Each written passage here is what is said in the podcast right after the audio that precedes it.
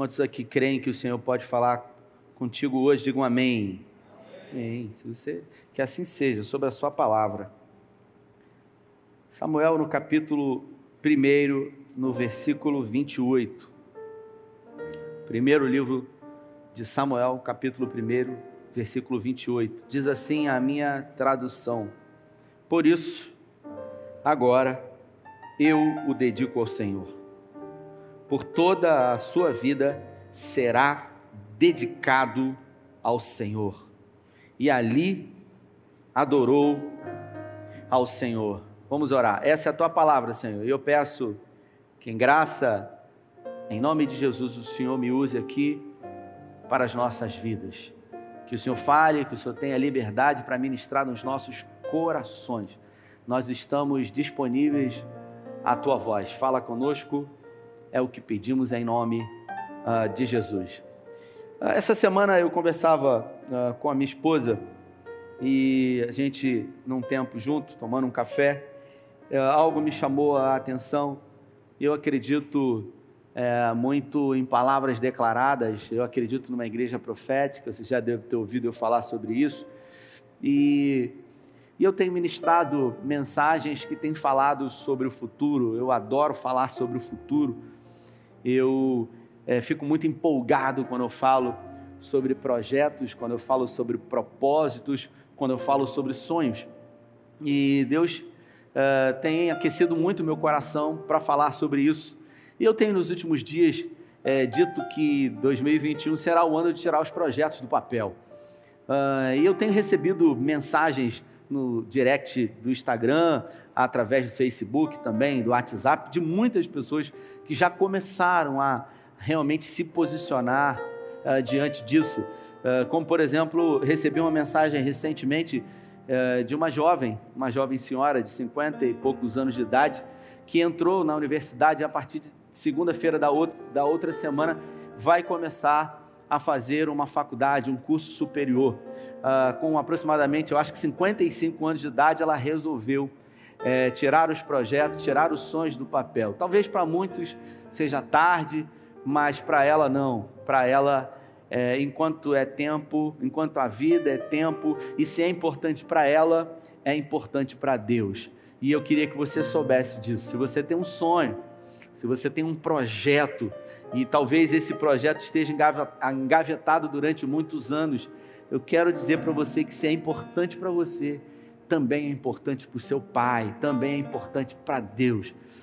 Uh, a pergunta que eh, eu me fiz ao analisar muitas mensagens que ando recebendo de pessoas que estão com muitas expectativas, que já realmente se posicionaram para que 2021 seja um ano de tirar os projetos do papel, é por que, que a maioria das pessoas, elas realmente não tem a vida mudada? Por que, que no mesmo ambiente, quando, por exemplo, eu ou alguma outra pessoa ministra uma palavra, a grande maioria das pessoas, nada acontece na vida delas? um grupo pequeno de pessoas tem a vida transformada, recebem ah, milagres, portas são abertas, desafios são enfrentados, milagres realmente acontecem, é, projetos são tirados do papel e, e, conseguem romper e viver uma vida extraordinária. Se o ambiente é o mesmo, se a palavra é a mesma, uh, se o Deus é o mesmo, a pergunta que eu faço é por que que um grupo pequeno de pessoas conseguem romper e a maior parte, um grupo grande, não consegue romper, Hélio? Essa pergunta ela aqueceu muito o meu coração e isso realmente mostra para nós que isso não tem a ver com o nosso Deus, porque a Bíblia fala que Deus ele não faz acepção de pessoas para salvar, para usar ele faz. Se você observar, Deus nunca chamou ninguém que não estava fazendo nada. Deus sempre chamou pessoas que estavam envolvidas em algum projeto. Deus nunca, na história da Bíblia, em nenhum personagem, chamou ninguém para uma obra que esse alguém não estivesse fazendo nada. Estou de férias. Não, Deus chamou pessoas que já estavam envolvidas em algum projeto. Uh, com isso, eu quero dizer para você que esse ano 2021 ele pode ser o ano de tirar os projetos que você tem do papel, se você entender que isso não é realmente uma responsabilidade de Deus. Uh, Deus, ele diante de caos, diante de desordem, diante de acontecimentos difíceis, diante de tragédias, Deus é especialista em levantar pessoas improváveis. Me lembro de um dia ter ministrado uma mensagem com o tema A Revolução dos Improváveis, porque Deus é especialista em produzir, em promover revolução de pessoas improváveis. Pessoas que aos olhos da sociedade, pessoas que aos olhos naturais não iriam servir para nada, não dariam para nada. Deus é especialista nisso. E esse texto específico que eu acabei de ler, que diz: Por isso, agora eu o dedico ao Senhor. Por toda a sua vida será dedicado ao Senhor. E ali o adorou. Esse texto quem falou foi Ana. E Ana era uma mulher estéril, ela não podia ter filhos, ela tinha uma impossibilidade no seu ventre. O seu marido Eucana, ele tinha duas mulheres, Ana e Penina. Penina não, Ana não tinha filhos, Penina tinha filhos. E o sonho de Ana era ter filhos. O maior desejo na vida dela era ser mãe. E durante muitos anos a Bíblia fala que ela, todos os anos, com o seu marido, ia até Siló, a, onde realmente a arca da aliança ficava. Ela ia ao templo lá, onde o, o, o sacerdote era o profeta Eli, e ela oferecia uh, sacrifícios ao Senhor todos os anos com o seu marido uh, Eucana. E a Bíblia fala que por muitos anos Ana, ela ia ao templo e ela orava, até que um dia, muito angustiada no seu espírito, ela entrou no templo e ela orou ao Senhor. E a Bíblia fala que ela se encontrava com uma angústia terrível no seu ser, ao ponto de não ter mais palavras para falar com o Senhor. Imagina a angústia dessa mulher. Imagina quantas vezes ela se colocou prostrada diante de Deus pedindo que Deus realmente concedesse o desejo do coração dela. E o profeta Eli se encontrava ali naquele dia e, ao olhar para ela, obrigado, minha irmã, observou que ela aparentava estar embriagada. Eli então a advertiu, dizendo: Até quando estarás embriagada no templo do Senhor?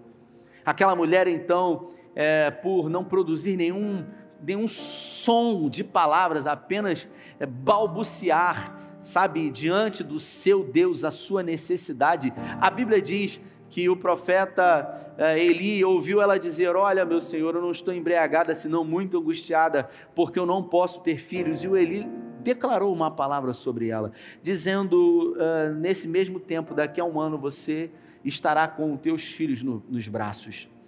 Se você observar, ela havia entrado muitas vezes na presença do Senhor, ela havia estado num ambiente, talvez, fazendo uma analogia como esse aqui hoje, numa igreja, orando e pedindo só que um dia algo diferente aconteceu e o milagre foi realizado na vida dela. Escute isso, Eli, ele não tinha o poder de fazer com que aquela mulher recebesse, porque tudo que ele tinha vinha propriamente do Senhor.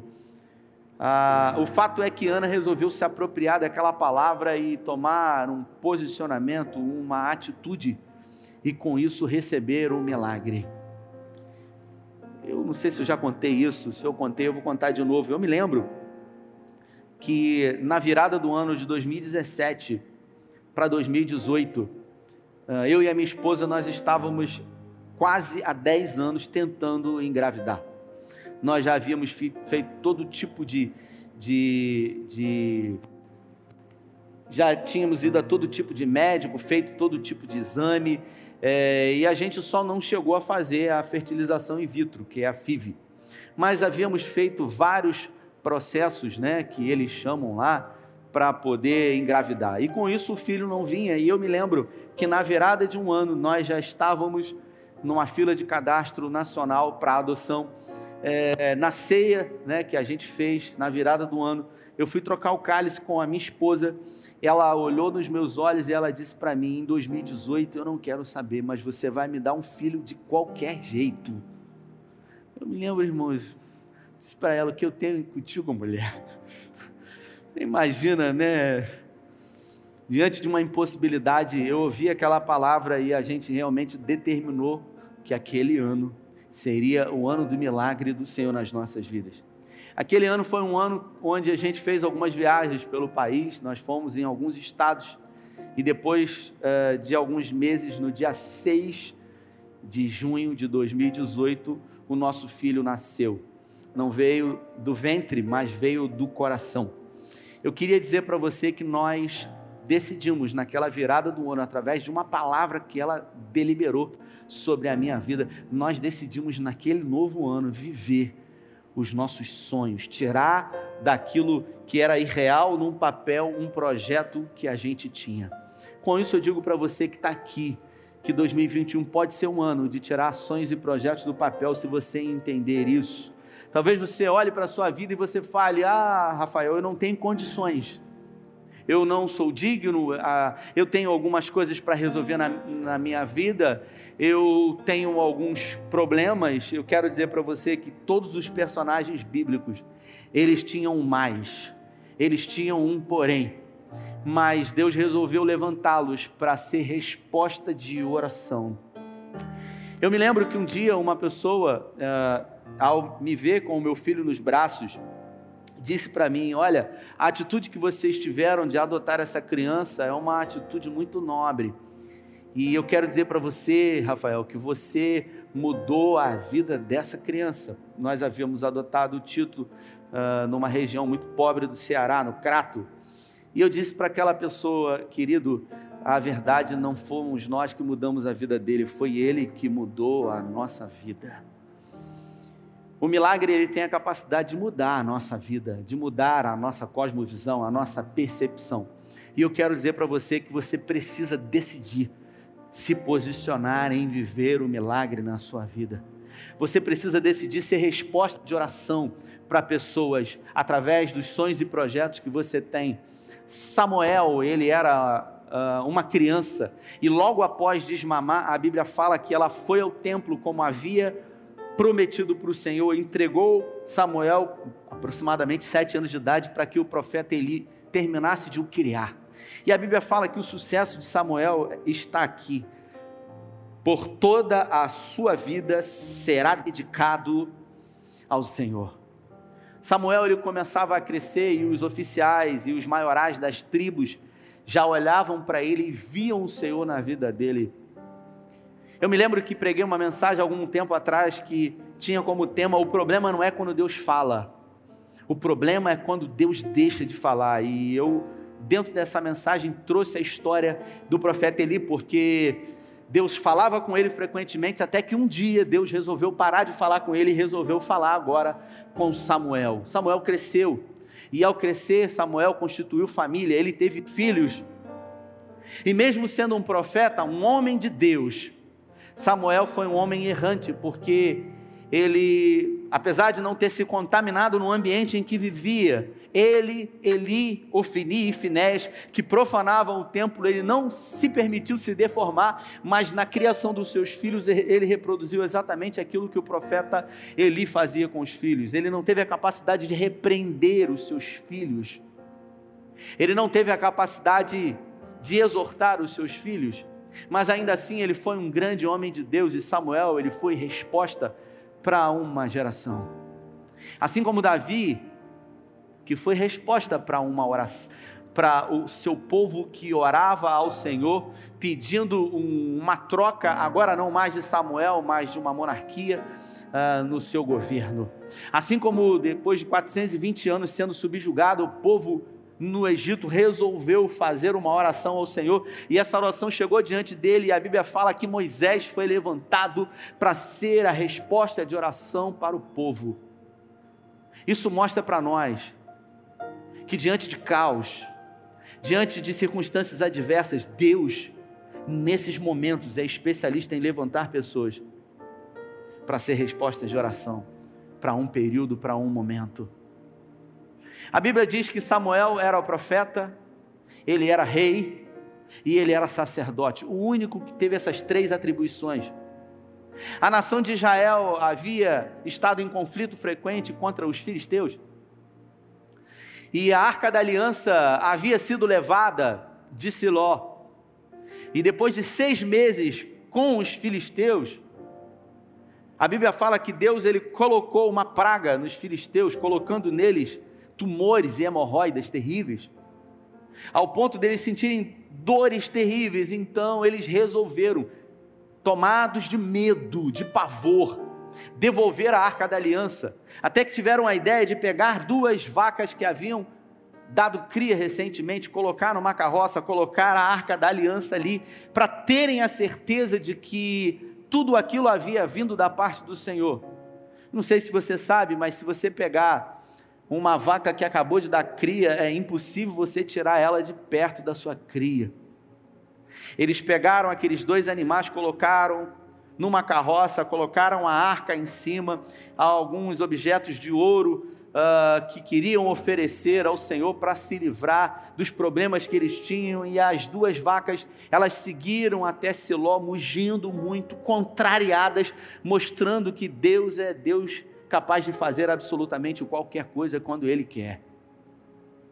E depois da arca voltar para Siló, mas antes ficar durante 20 anos na casa uh, do pai de Uzá, aquele que havia tocado na arca e morreu.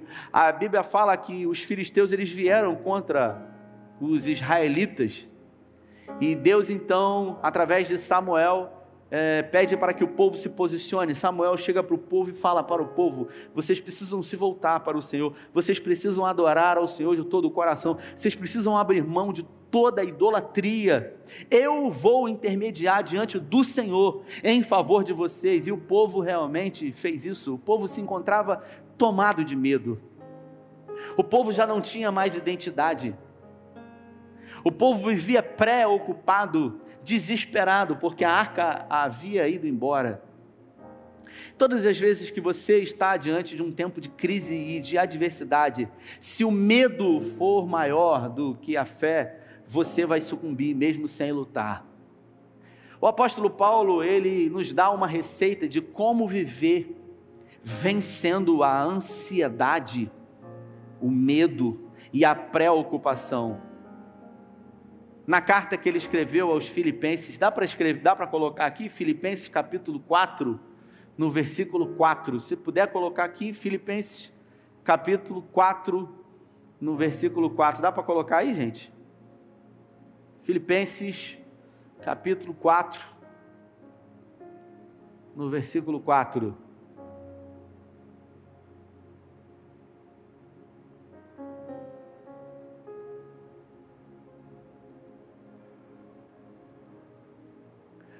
Ele diz assim: Alegre-se sempre no Senhor novamente direi: alegre-se. Lembrando que Paulo, nesse exato momento onde escreveu essa carta, ele se encontrava preso numa espécie de masmorra, preso, ele não estava livre, e ele dá um direcionamento para a igreja de Filipe, dizendo: alegrem-se sempre no Senhor, novamente direi: alegrem-se. O 5, por favor. Seja a amabilidade de vocês conhecida por todos perto está o Senhor. Ele diz o seguinte: que vocês tenham a capacidade de ser amáveis, de amar uns aos outros e que isso seja conhecido por todos. Ou seja, que o amor de vocês não seja um amor verborrágico, seja um amor que venha acompanhado de atitude, para que todos possam testificar, ver e dizer sobre o amor de vocês. E ele continua dizendo: não andem ansiosos por coisa alguma. Quem é que é ansioso? Levanta a mão aí. Receita de ansiedade aqui hoje. Três colheres de farinha de trigo, dois ovos, não, não é assim. Mas se você pegar essa receita aí, ele diz: não andem ansiosos por coisa alguma. Falar é fácil, né? Mas, em tudo, pela oração, súplica e com ações de graças, apresentem seus pedidos diante de Deus. Ele diz o seguinte: não andem ansiosos por coisa alguma, mas em tudo. Você é ansioso? Você é ansiosa? Se você é ansioso e ansiosa, você é ansioso e ansiosa por um motivo. Então, esse motivo tem que ser colocado diante de Deus. E como que esse motivo, essa preocupação tem que ser colocada diante de Deus? Com orações. O que, que são orações? Orações querem dizer relacionamento, quer dizer conversa, quer dizer diálogo, quer dizer um, um estreitamento de laços, ou seja, você precisa ter uma relação com Deus, e dentro dessa relação você precisa colocar as súplicas. O que, que são súplicas? Súplicas são pedidos, são petições que você coloca diante de Deus. E também com ações de graças. Ele diz que você que é ansioso tem que orar. E ele diz que você tem que orar pedindo e também sendo grato por aquilo que você já tem. Porque tem gente que pede e não é grato por aquilo que já tem. Como é que você vai receber outra coisa se aquilo que você já tem, que Deus te deu, você não tem a capacidade de agradecer? Ele diz: Não andem ansiosos por coisa alguma, mas em tudo, pelas orações e súplicas, com ações de graças, apresentem seus pedidos a Deus. O 7. Se vocês fizerem isso, Paulo diz, não andarem ansiosos pelo fato de colocarem diante de Deus com orações, súplicas e ações de graças, as suas necessidades, a paz de Deus que excede todo entendimento guardará o coração e a mente de vocês em Cristo Jesus. Pode botar o 8. Só, irmãos, que funciona da seguinte maneira: você vem domingo à noite aqui, ouve uma palavra, essa palavra enche seu coração de fé, você é ansioso, você é ansiosa, você fica, você não tem mais unhas, você tem sabugos, os dedos vivem feridos. E aí você ouve essa palavra, você vai embora cheio de fé, cheio de certeza, cheio de esperança. E aí o despertador desperta, você bota a roupa e você vai cheio de gás. E de repente, ao chegar no trabalho, o primeiro problema, você fala assim: caramba, vai começar tudo de novo. E aí, uns problemas vêm, eles começam a roubar a tua força. Você almoça já cansado, quando chega no final da tarde, você já está desesperado, na segunda-feira. Doido que chegue a sexta-feira, para que os problemas acabem. Porque não para por aí. Paulo diz que você tem que orar, não andar ansioso, ansiosa. Orar, colocar diante de Deus. Mas também você tem que fazer algumas coisas. Finalmente, irmãos, tudo o que for verdadeiro, tudo o que for nobre, tudo o que for correto, tudo o que for puro, tudo o que for amável, tudo o que for de boa fama, se há algo de excelente ou digno de louvor, pensem nessas coisas. Paulo diz o seguinte: você é ansioso, ansiosa, você precisa colocar isso diante de Deus, com orações, súplicas e ações de graças. E também você tem que cuidar da sua mente. Você tem que cuidar daquilo que você pensa. Porque se você ficar o tempo todo pensando que vai dar ruim, vai dar ruim. Não é um pensamento positivo, não é um positivismo, não é um determinismo, vai acontecer. Não, não. É você ajustar o seu campo de visão. Vou citar um exemplo. Você cisma de querer comprar um negócio na internet. Você cismou um telefone novo, não sei, um aparelho, um eletrodoméstico, aí você entra na internet, ou você nem entra, você pensa em comprar um negócio, quando você entra no Instagram, aparece o um negócio ali. Quantos já aconteceram isso? Levanta a mão. Quantos? Um inimigo mesmo. Fala, o que, que é isso? Estão me escutando. Uma loucura. E aí, onde quer que você entre no negócio, aí você entrou numa página, meu irmão, não tem mais sossego. Toda hora o negócio aparece. Mas de repente você tem um carro, você tem um veículo seu, aí você decide trocar de carro. Você fala assim: eu vou trocar de carro, Rafael, eu vou trocar de carro. Aí de repente você decide uma marca de carro, poxa, eu achei esse carro legal. Você sai na rua e você começa a ver um monte de carro igual aquele. Você falou, caramba, não sabia nem que tinha tanto carro assim. Com, com quantos já aconteceu isso? Com quantos? Rapaz, teve gente que levantou as duas mãos, é verdade. O que, que aconteceu? Os carros surgiram, Davi, começaram a aparecer agora. Não. O seu campo de visão ele foi ajustado. Você colocou um foco. E quando você focou, as coisas começaram a aparecer. Você começou a ver aquilo que você não via. Eu tomava um café com a minha esposa e eu perguntei para ela assim: o que, que será que iria acontecer se diante das guerras, das lutas, eu começasse a colocar esse texto em prática e os problemas eu sempre pensasse que ele vai dar certo? Eu sempre pensasse o que é bom, tudo que é puro, tudo que é verdadeiro, se há alguma fama, se há algum louvor, se há alguma virtude, nisso eu vou pensar. Diante das dificuldades, eu sempre vou olhar com um ajuste de foco positivo de que vai dar certo e eu vou ver oportunidade onde eu não via oportunidade. Eu vou ver porta aberta onde eu não via porta aberta. Da mesma forma, se eu pegar e me posicionar o tempo todo ansioso, com medo, preocupado, achando que não vai dar certo, eu não vou conseguir. Porque qualquer notícia vai ser uma notícia ruim, qualquer dificuldade vai ser uma impossibilidade. Então eu quero dizer para você, você precisa ajustar o seu foco de visão. Você precisa ajustar a sua visão espiritual. É Paulo que diz. Coloca o texto aí, por favor. Aí ele diz: Dá para colocar aí? Finalmente, irmãos, tudo que é puro, finalmente, irmãos, tudo o que for verdadeiro, tudo o que for nobre, tudo o que for correto, tudo o que for puro, tudo o que for amável, tudo que for de boa fama, se houver algo de excelente ou digno de louvor, pensai nessas coisas. Bota o um 9 aí. Ponham em prática tudo o que vocês aprenderam. Celebrem. Tudo o que vocês aprenderam, recebam, ouviram e viram e viram em mim. E o Deus de paz estará com vocês. Ou seja, você vem no culto, você ouve uma palavra poderosa, você vai para casa, mas se você não colocar em prática isso, não vai mudar nada. Irmão. Tem gente que decide colocar em prática e vive. Tem gente que decide esperar as coisas acontecerem e não vive. Tem gente que decide ter medo e ser vencido pela ansiedade e vive preocupado com aquilo que não existe. Ansiedade, o que é ansiedade? Ansiedade é excesso do futuro no presente. Quando existe muito do que não aconteceu e não existe, roubando o tempo de hoje.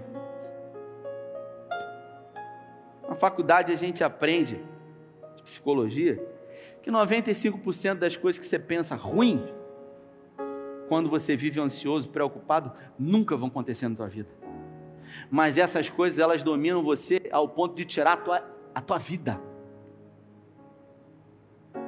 Tiram a tua vida, não tiram a tua existência. Você não vive mais, você existe. Não sei se você sabe, eu conheço pessoas que morreram com 30, com 40 anos de idade. Essas pessoas só foram enterradas com 60, 70. É gente que não vive mais. É gente que tem mais medo da morte do que desejo de viver. Eu falei semana passada, um casal que eu fiquei sabendo que eu estou assistindo, meu irmão, o cara está vivendo um desespero, que a esposa não vive com o marido, os filhos, é uma paranoia o tempo inteiro dentro de casa, a esposa não vive mais. A mulher não vive, e ela não vive já há um ano. E ele falou, pastor, a gente está dormindo separado, já tem um ano. Eu falei, que? Um ano dormindo separado. Falei, pastor, os meus filhos não aguentam mais, ela está numa paranoia terrível. Falei, é melhor morrer de Covid, meu irmão. Do que viver uma vida miserável dessa. Com medo. Aí ela ouviu que a vacina vai produzir. Só que a vacina ela foi inspecionada, ela foi liberada por órgãos competentes como a Anvisa. Só que ela ouviu que a vacina está dando efeitos colaterais. Então ela preferiu acreditar na mentira que o povo disse do que a verdade que a Anvisa disse. É gente que tem fé. É gente que tem fé. Mas é fé, Maraísa, na derrota. É uma fé no fracasso. É uma fé que não possibilita a pessoa de vencer e de viver. Se você observar na história de homens e mulheres da Bíblia, todos eles foram improváveis. Davi, por exemplo, Davi, um improvável. Davi, rejeitado pelo pai, odiado pelos irmãos. Dia eu preguei isso. O primeiro gigante que Davi enfrentou não foi Golias, não foi o urso, não foi o leão. O primeiro gigante que ele enfrentou foi a rejeição do pai, que ele teve que lidar com isso o ódio dos irmãos que ele teve que, que, que, ele teve que lidar com isso. Mesmo assim, ele não se deformou. E quando os irmãos dele estavam lá na peleja, lá no ribeirinho de Davi, os filisteus num lado e os hebreus, os judeus do outro lado, e aí todo dia a Bíblia fala que Golias descia enquanto a nação de Israel se prostrava, porque os judeus eles oram três vezes ao dia de joelho, e na época eles já oravam. Então, enquanto no horário deles ajoelharem para orar, Golias descia na hora que eles estavam ajoelhados diante do Deus deles. Aí Golias gritava: Ei, tem homem aí? Humilhação para os caras. Os caras orando a Deus. E Golias ia lá e escarnecer. De repente, Davi chega, e Davi, ele não era forte, ele era magrelo. Ele não era alto, ele era franzino e ele era ruivo ainda, diferente dos irmãos. Os irmãos eram guerreiros. Aí ele vai e entra lá no meio daquela peleja e ele vê o gigante afrontando. E qual foi a visão que Davi teve? Davi falou assim: quem é esse aí? Você acha que foi só fé? Você acha mesmo que foi só fé que Davi teve? Não, não foi só fé. Foi uma fé com um posicionamento, porque a Bíblia fala que a fé sem obras, ela é morta. Então Davi ele se posiciona, ele viu o que ninguém viu. Nós estamos falando de uma guerra, nós estamos falando de homens valentes. Davi que não tinha arma, que não sabia fazer nada, falou: "Não, quem é esse? Que esse cara aí?"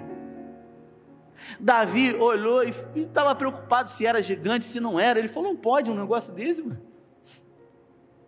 Mas era impossível, até que alguém vai e faça porque depois que alguém faz, não é mais impossível. Então, o ajuste da visão de Davi era um ajuste focado em vencer, em dar certo. Um dia eu disse que pessoas que sofrem abandono, elas são mais suscetíveis a serem proativas do que pessoas que, que tiveram superproteção. Quem sofre superproteção dos pais acaba vivendo dentro de uma bolha e depois, para enfrentar os desafios, se torna muito mais apático. Mas a verdade, irmãos, é que não existe uma regra definitiva. Tem gente que viveu uma superproteção dos pais e conseguiu romper e vencer, e é alguém feliz, bem-sucedido naquilo que faz. Tudo está diretamente ligado à forma como você se posiciona, à forma como você decide vencer, à forma como você decide ser uma resposta de oração para as pessoas. Moisés, por exemplo, uma resposta de oração, como eu disse, e foi levantado para tirar o povo do Egito, e, e, foi levantado e se posicionou como uma resposta de oração. Ah, mas você está falando de Davi, os heróis da fé que estão em, Hebreus no capítulo 11. Davi, um excelente rei, péssimo pai. Homem segundo o coração de Deus, um pior marido que eu conheci até hoje. Mas como assim? Moisés, amigo de Deus, um homicida que matou um egípcio porque estava subjugando um hebreu. Jefté, juiz da nação de Israel, um guerreiro valente, vírgula, porém filho de uma prostituta. Elias, altamente depressivo, entrou numa caverna e pediu a morte. Jeremias, o profeta chorão, vivia chorando. Tem um livro na Bíblia dele que é chamado Lamentações de Jeremias. Ele vivia se lamentando. Eliseu, um cara que matou, que ele era calvo, ele era careca, ele tinha problema, Ninico. Ele tinha problema. Careca é ponto de referência, né? Ali perto do careca, aquele rapaz, né? a pessoa quer usar de referência. Ele era careca, ele tinha problema com isso. E os filhos dos profetas que viviam na escola de profeta, os meninos ficavam encarnando nele, chamando ele de careca. Aí ele assoviou, veio uma ursa e matou todos eles. Que isso? Homem de Deus. Como é que o cara faz um negócio desse? Homem de Deus. Que comportamento! Isso mostra para nós que Deus ele não levanta pessoas perfeitas. Deus levanta pessoas improváveis, imperfeitos para realizar obras extraordinárias. Quantos improváveis tem aqui nessa noite? Declaro sobre a sua vida uma grande revolução. Aleluia. Deus não conta com pessoas perfeitas e muito menos pessoas prontas. Deus ele conta com pessoas disponíveis para fazer. Quando os filisteus vieram nesse texto contra a nação de Israel, Samuel se posicionou e falou: Olha, eu posso ser um canal direto com o Senhor em relação a vocês, eu vou intermediar por vocês, mas vocês têm que renunciar a todos os deuses, eles renunciaram. Aí a nação de Israel começou a sofrer ataque dos filisteus, e a Bíblia diz que Samuel pegou um novilho novo, que não tinha nem desmamado ainda, fez um holocausto e ofereceu sacrifício ao Senhor. Aí ele pegou uma pedra e ele colocou naquele lugar e ele declarou: Ebenezer, até aqui tem nos ajudado o Senhor. Sabe, uma espécie de colocar um marco zero, o Maraísa. Eu vou botar essa pedra e a partir de hoje isso vai representar uma mudança, tudo vai ser novo. Tudo vai ser novo na vida de vocês e eu estou declarando que até aqui tem nos ajudado o Senhor. Mas daqui para frente não haverá mais medo, porque a nação de Israel estava tomada de medo. A partir de hoje não haverá mais ansiedade para dominar, porque a nação de Israel estava totalmente desesperada. Talvez hoje seja o dia de você colocar uma pedra em cima de medos que aprisionaram você até hoje, em cima de ansiedades que roubam você da sua vida, em cima de vozes que, mesmo tenham sido criadas por você, que ecoam dentro de você dizendo que não vai dar certo. É gente que olha e não está bom, não vai dar certo, vai dar ruim, não tem jeito é impossível. Até quando? Até quando você vai querer criar justificativas para aquilo que não acontece na sua vida? Quem é especialista em desculpas não é especialista em mais nada. É gente que vive se desculpando, é gente que vive o tempo todo criando justificativas para aquilo que não aconteceu. É muito comum no gabinete eu receber as pessoas e elas começarem a se justificar e falar, e eu, por que, que você está se justificando? Por que, você está tanto querendo dizer e mostrar o que você não fez e o porquê você não fez? A vida é sua. Então, queridos, nós estamos nesse domingo de carnaval. Daqui a pouco nós já estamos no meio do ano. A gente canta, eu quero viver algo novo, né? Eu quero viver algo novo.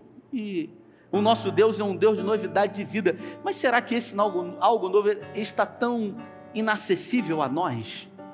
Será que ele está tão distante de nós? Ou será que eu é que preciso me apropriar?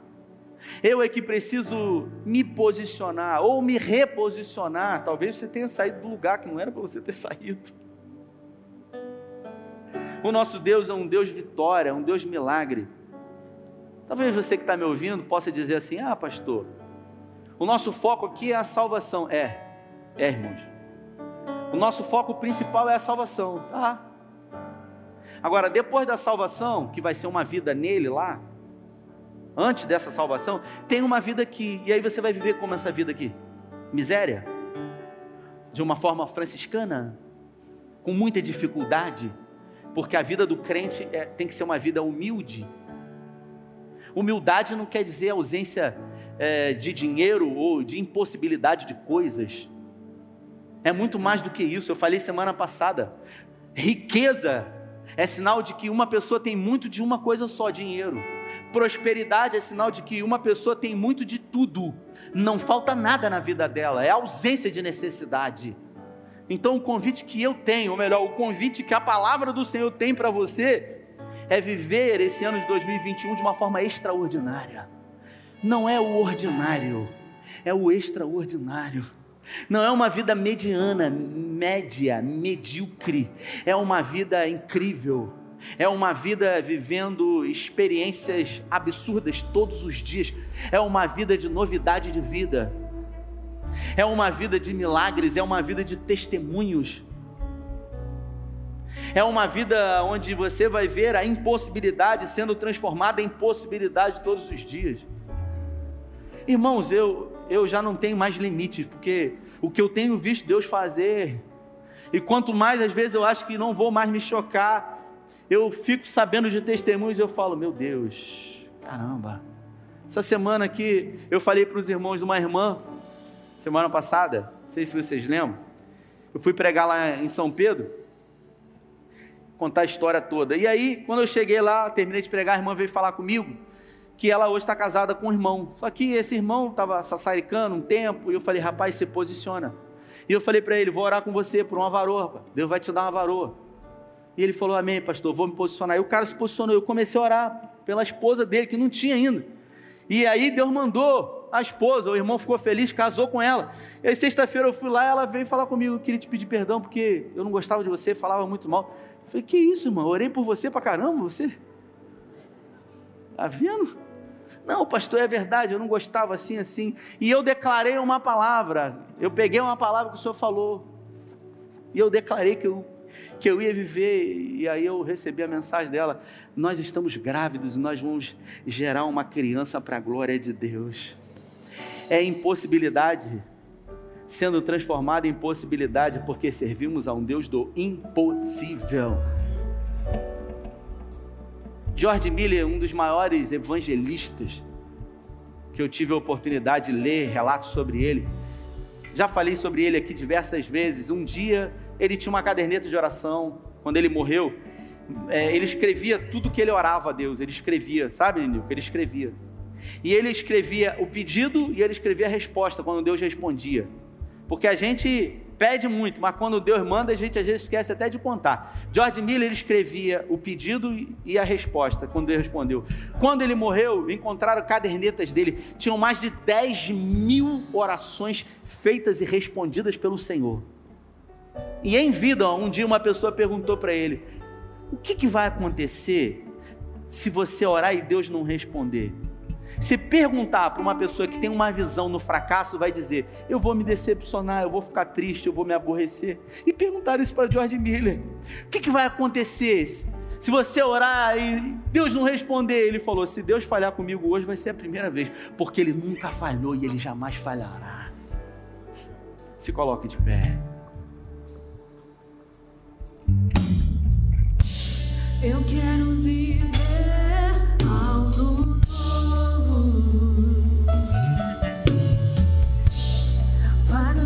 Quero